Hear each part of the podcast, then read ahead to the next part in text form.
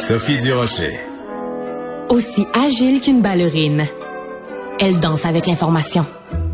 Vous connaissez Pascal Picard, bien sûr, comme auteur, compositrice, interprète. Vous la connaissez aussi maintenant dans son nouveau rôle d'animatrice à la radio. Mais moi, elle m'a beaucoup, beaucoup, beaucoup touchée en écrivant euh, un texte sur le site de Radio-Canada qui s'intitule Perdre mon père. J'ai commencé à lire le texte. Je me suis dit, bon, ben, c'est intéressant. Pascal, c'est quelqu'un que j'aime bien. Et là, ça m'a complètement bouleversée. Je m'attendais pas du tout à ça pour parler de ce texte-là. Pascal est au bout de la ligne. Bonjour, Pascal. Wow, merci beaucoup, Sophie. J'espère, euh, je, suis bien émue de, de ben, de t'entendre. Je, je, passe au tutoiement, c'est bon? Oui, bah, bien sûr, Pascal, voyons. Oui, tout ben, à fait. C'est une belle introduction. Ben, ça me fait plaisir, Pascal, parce que ce texte-là, Perdre mon père, euh, tu parles de ton père qui est officiellement décédé de la COVID pendant euh, la pandémie, mais il y avait une autre maladie sous-jacente qui euh, le guettait depuis plusieurs années. Est-ce qu'on peut dire le nom de cette maladie? Oui, ben, euh, j'en parle dans le texte. C'est un mot que, qui est difficile à nommer, particulièrement pour les autres, je trouve, mais l'alcoolisme, même, euh, parce qu'en fait, j'ai travaillé avec Radio-Canada qui m'a approché, comme tu disais euh, en, m'introduisant, que Radio-Canada, j'avais écrit le texte avec eux.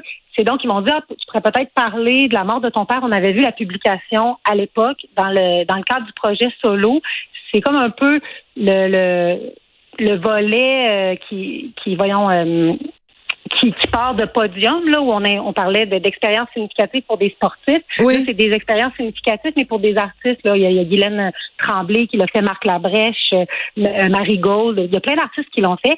Puis on me disait, on a vu ta publication il y a deux ans à l'effet que ton père est décédé, des suites de la COVID. Est-ce que tu voudrais parler de, du décès de ton père, puis comment tu as vécu cette expérience-là? Puis à ce moment-là, je me suis dit, ben oui, tu sais, je trouvais, je trouvais qu'il m'offrait une belle opportunité de parler de ça. Puis je pensais pas aller vers l'alcoolisme au début. C'est quelque chose dont on parle pas. Euh, c'est mon, surtout que mon père, je pense pas qu'il ait déjà dit lui-même qu'il était ah, alcoolique. Non, c'est ça. Il, il a nié jusqu'à jusqu'à la dernière minute de sa vie avoir un problème d'alcool. C'est toujours autre chose. C'est un des c'est un des symptômes. Je suis pas une spécialiste en alcoolisme, on s'entend, là, mais de mon expérience à moi, de ce que je connais, c'est ça, c'est faut que ça parte de la personne. C'est à elle de définir si elle est alcoolique ou non. Donc, à moi de le dire que mon père est alcoolique, je pense que je l'avais pas nommé dans le texte. Puis François Foisy, avec qui je travaillais, qui est secrétaire à la rédaction, qui me disait Ah, peut-être que tu pourrais rajouter. Il me semble qu'il manque quelque chose. Puis sans vouloir me mettre les mots dans la bouche, c'est là que j'ai réalisé que hey, même ça fait deux ans que mon père est mort, puis j'ai encore de la, difficulté à dire les vraies choses.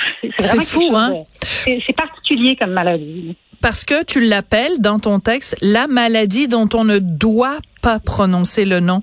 Donc, même si toi tu le savais, puis ton père devait le savoir même s'il ne mettait pas les mots dessus.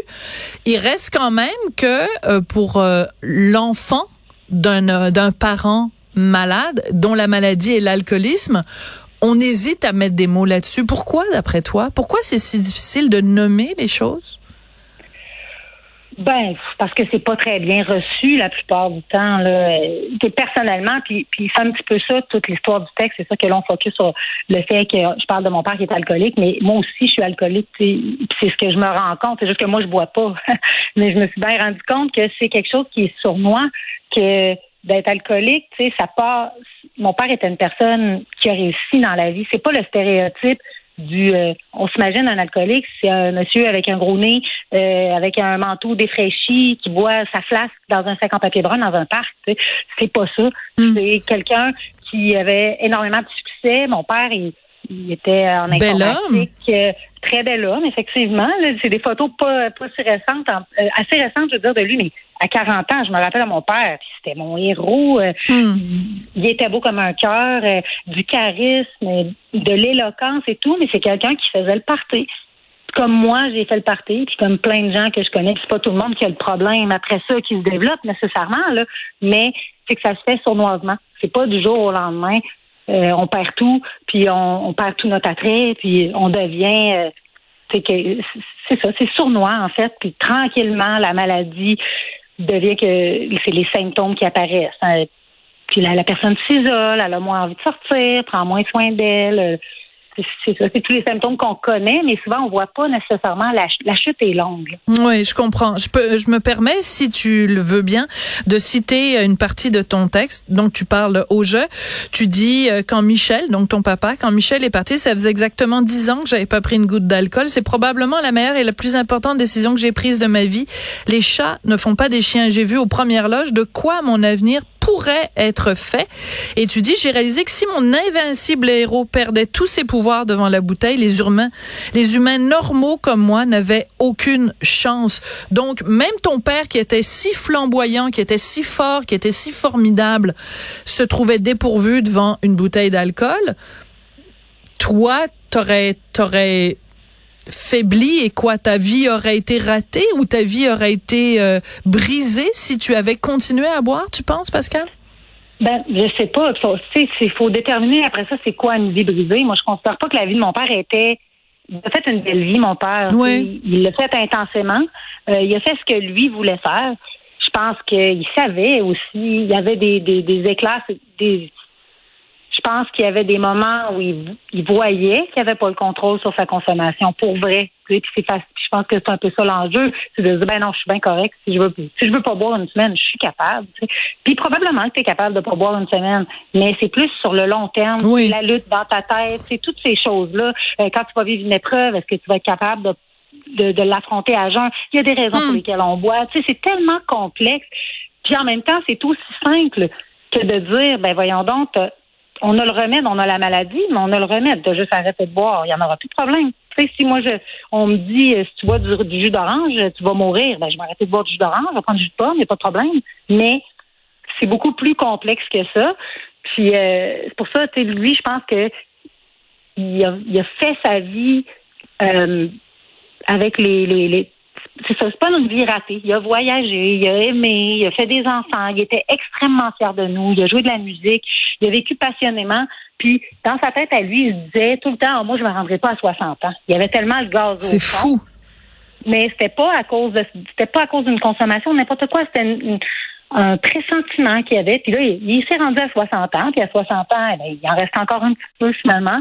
Puis quand je dis les chats font pas des chiens, est-ce que ma vie aurait été brisée? Je sais pas. Mais moi, je suis quelqu'un de très intense.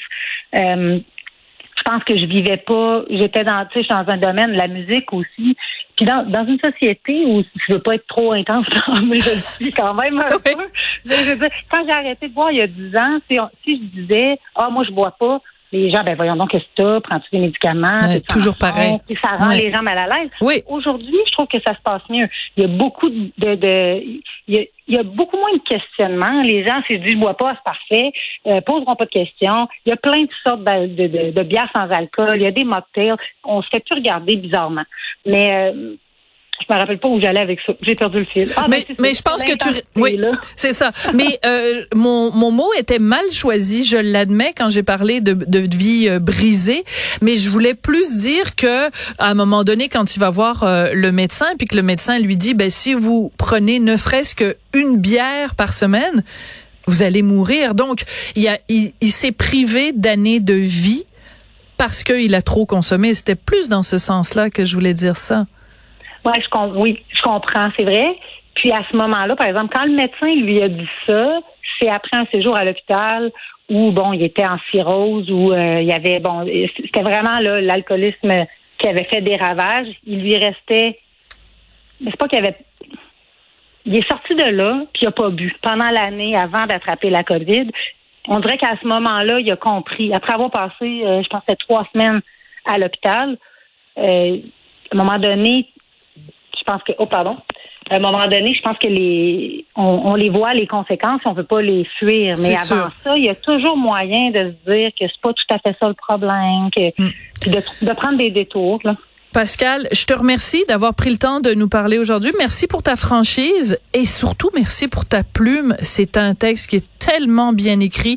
Euh, tu devrais écrire un roman. Je sais que tu as déjà commencé un livre, un roman, et euh, ben tu devrais le continuer parce que vraiment on a oh, envie de te lire sur le sur la longueur parce que ces quelques pages là nous donnent vraiment un aperçu de ton ton, très grand talent.